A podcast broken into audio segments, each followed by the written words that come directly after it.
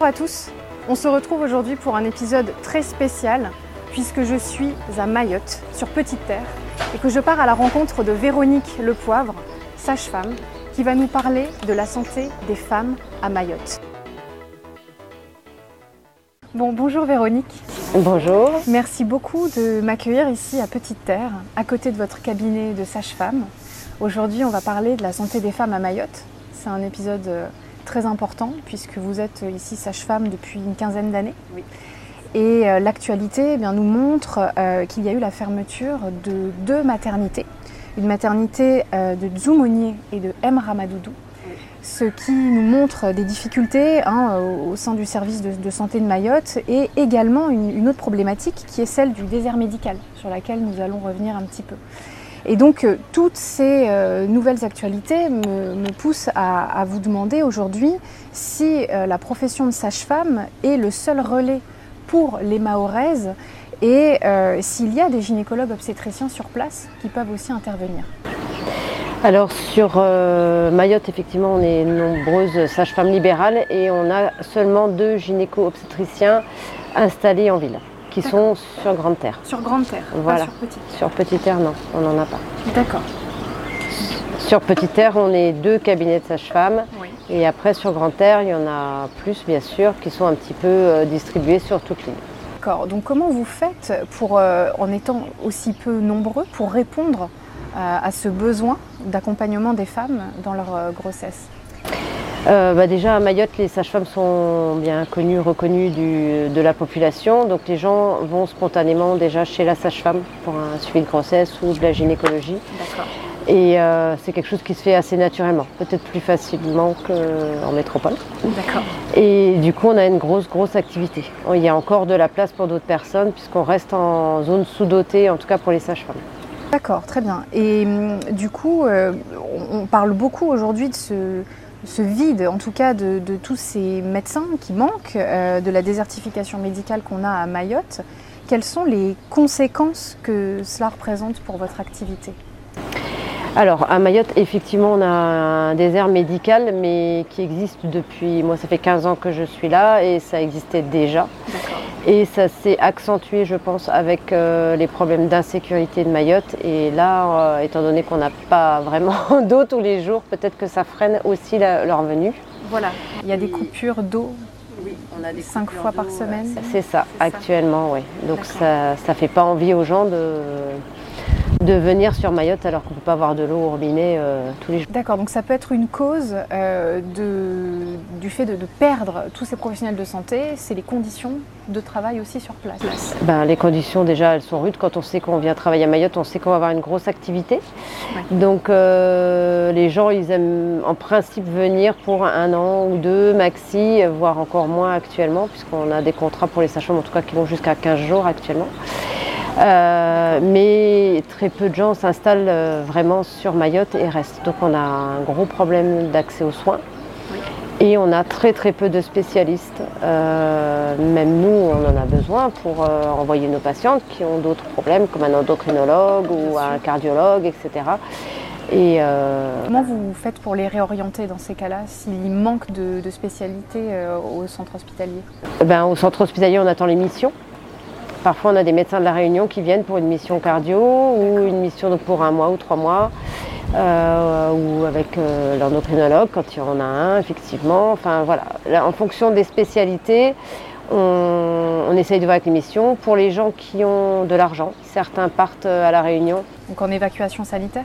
Bah, quand c'est nécessaire et que c'est une décision de l'hôpital, c'est une évacuation sanitaire, sinon c'est par leurs propres moyens. D'accord. Oui, parce que j'allais vous dire, dans des situations d'urgence, ça peut être très difficile à mettre en place si vous n'avez personne sur le moment qui est à l'hôpital. Évacuation sanitaire. Mais sinon, pour les, tout ce qui peut être différé, les gens prennent leur rendez-vous ou à La Réunion ou en métropole et font leurs examens médicaux là-bas. D'accord. Et comment, selon vous, on pourrait faire aujourd'hui pour mobiliser davantage les professionnels de santé à venir travailler sur place. Est-ce que c'est c'est quelque chose qui doit venir davantage des politiques publiques, s'investir plus, ou est-ce que euh, les professionnels de santé euh, doivent euh, eux-mêmes, en interne peut-être, montrer comment ils travaillent et à quel point ils ont besoin bah, de renforts? Oui, on essaye. En tout cas, il y a des démarches qui sont faites hein, entre l'hôpital qui envoie des messages, euh, le, les- le conseil de l'ordre. Nous, sages-femmes libérales, on cherche aussi à se faire remplacer, à prendre des vacances ou euh, des congés pour congé maternité hein, pour certaines. Mais euh, ce qui se passe, c'est que déjà, il y a un manque aussi en métropole qui est énorme parce qu'elle rencontre aussi des difficultés comme ça, en Guyane aussi. Enfin, on se rend compte que les demandes, elles viennent de partout et que déjà, on est, ça devient difficile, déjà même en métropole. Donc, faire venir les gens à Mayotte, euh, c'est encore plus compliqué. Alors, l'une des clés pour moi de l'accès aux soins, mais vous allez peut-être avoir un point de vue différent, c'est la formation des professionnels de santé. Est-ce qu'aujourd'hui on manque de formation, par exemple, mais de formation vraiment spécifique à, à dire aux gynécologues obstétriciens, ben, voilà, on vous forme pour partir à Mayotte, ou est-ce que pour vous le problème il est complètement différent? Pense pas que ce soit la formation, euh, c'est la même formation en fait. Et ici, on peut dire que nos professionnels qui ont l'habitude de vivre dans l'urgence, pour le coup, euh, ce sont de bons professionnels parce qu'ils sont habitués à être tout le temps, tout le temps dans euh, euh, la difficulté finalement. Euh, non, je pense qu'il faut avoir envie de vivre à Mayotte. À Mayotte, on a un coup de cœur ou on n'a pas un coup de cœur. Et, euh, et puis c'est loin de la métropole. Enfin voilà, il y a des engagements. Je pense que l'insécurité, malheureusement, et pour beaucoup, les gens ne vont pas venir en famille. Oui, tout à fait. La scolarité n'est pas formidable, même si cette année j'ai vu qu'on avait eu 71% de réussite au bac. Mais c'est pas formidable. Il y a l'insécurité aux abords des lycées, des collèges, etc. Les bus, enfin voilà, tout ça. euh, voilà, une famille, elle va pas venir. Un gynécologue qui a 40 ans, il a certainement une famille et sa femme, elle va jamais vouloir. Mais il ne peut pas y avoir dans ces cas-là un système de rotation permanent de euh, certains professionnels qui viendraient pour euh, un mois ou pour euh, trois semaines. Enfin, ce sont des missions courtes en fait. Je pense que le centre fait déjà. Ça se fait avec la Réunion, mais pas avec la métropole. Bah, il y a certains médecins de la métropole qui font ça, qui travaillent euh, en venant quelques. Enfin, leur année est divisée en métropole et euh, à la Réunion, enfin à la Réunion, à Mayotte, pardon. Euh, mais ouais, aussi on a, on a des gens pour un mois, on a des gens pour euh, 15 jours, enfin, mais le problème, c'est bien, ça aide les équipes, il n'y a rien à dire. Le problème, c'est que l'investissement, c'est pas le même sur le territoire. Je comprends, parce que j'allais vous demander, est-ce que vous pensez qu'on pourrait, euh, c'est merveilleux ce coq, est-ce que vous pensez que qu'on devrait rendre obligatoire euh, une mobilisation euh, sur un temps donné pour les métropolitains dans des zones comme ça qui sont en tension et où on a besoin Est-ce que ça devrait être une obligation? Alors, euh, je ne sais pas si on peut parler d'obligation dans notre métier. Je crois qu'il faut, euh, voilà, il faut que les gens ils aient envie pour faire un bon boulot, il- enfin un bon travail et euh, être bienveillant envers les gens. Il faut en avoir envie. Si on oblige les gens, on n'y arrivera pas. D'accord. Alors, l'INSEE a recensé 10 730 naissances en 2022, ce qui est beaucoup.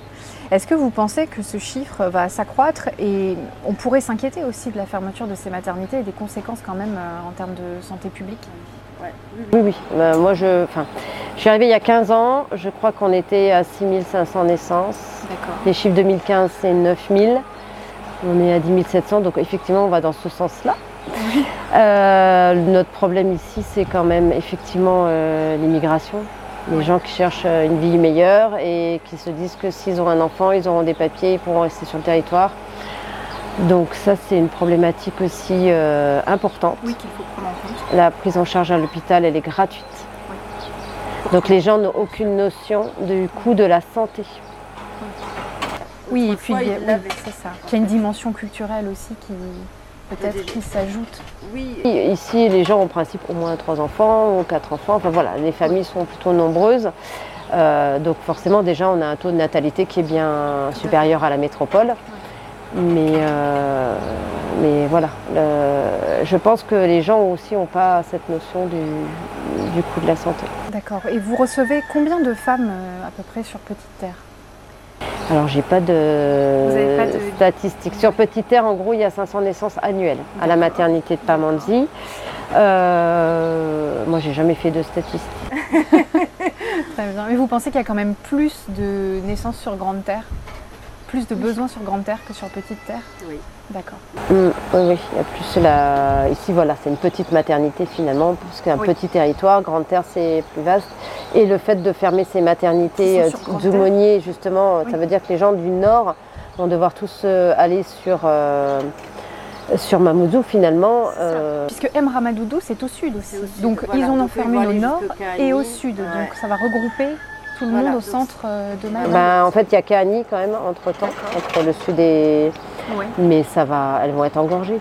Ça, ça va être, euh, c'est pareil. En fait, la charge de travail va être énorme. Donc ça, ça pose déjà de futures difficultés aux problèmes déjà existants. Et de champs, de lits. Et de lits.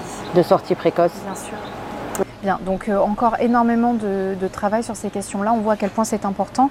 Euh, il va y avoir besoin peut-être d'une plus grande coordination entre tous les acteurs de santé, entre les sages-femmes, le centre hospitalier, euh, le, gouvernement. voilà, il va falloir que les médecins, peut-être en métropole aussi, prennent conscience de, l'importance de leur rôle et de leur mission, puisque vous faites un, métier qui est extraordinaire et, et qui comprennent qu'on a besoin d'eux ici. Moi, ce que j'aimerais vous demander, euh, parce que le but dans tout ça, finalement, c'est que la population ait un meilleur accès aux soins, c'est quel message vous aimeriez faire passer euh, aux femmes euh, mahoraises et peut-être peut aussi aux politiques publiques? Alors moi, ce que j'aimerais dire, c'est que, en tout cas, nous, les sages-femmes libérales, on va, on va toujours se débrouiller pour leur, leur donner cet accès aux soins. Euh, qu'elles aient des papiers, pas de papiers, euh, une sécurité sociale ou pas. Enfin, en tout cas, si elles ont cette demande, on va se débrouiller tout autant qu'on est sur euh, les îles pour les accueillir, les, prendre, les prendre en charge.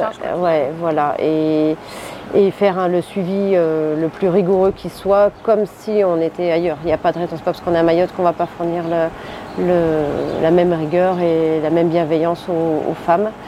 Et euh, effectivement, puisque les hôpitaux sont engorgés, ben, nous aussi derrière, forcément, on est, on est engorgés, on a des belles semaines. et donc il y aura forcément des délais un peu plus longs pour les accueillir, mais on, le fait, on le fait et on continuera de le faire. On l'a toujours fait sur Mayotte.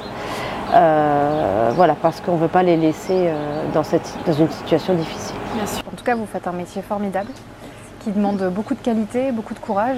Et, euh, du coup, euh, Mayotte a de la chance euh, d'avoir des sages-femmes aussi engagées que vous. Donc j'espère que les médecins vont pouvoir se mobiliser davantage ici, parce qu'il y a de grands besoins, on le voit.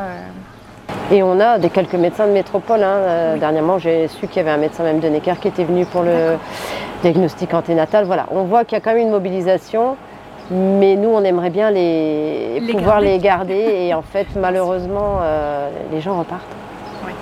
Ça a toujours été très, très compliqué euh, de garder nos gynéco-obstétriciens. Et, même quand je suis arrivée il y a 15 ans, on n'avait déjà pas l'équipe complète par rapport au nombre de naissances.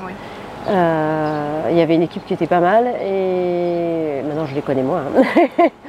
mais, mais on était, ils n'étaient déjà pas suffisants. D'accord. Donc médecin, gynécologue obstétricien, venez. Venez à Mayotte, c'est le grand message. C'est euh, une merveilleuse île par ailleurs euh, et, les gens ont besoin de vous.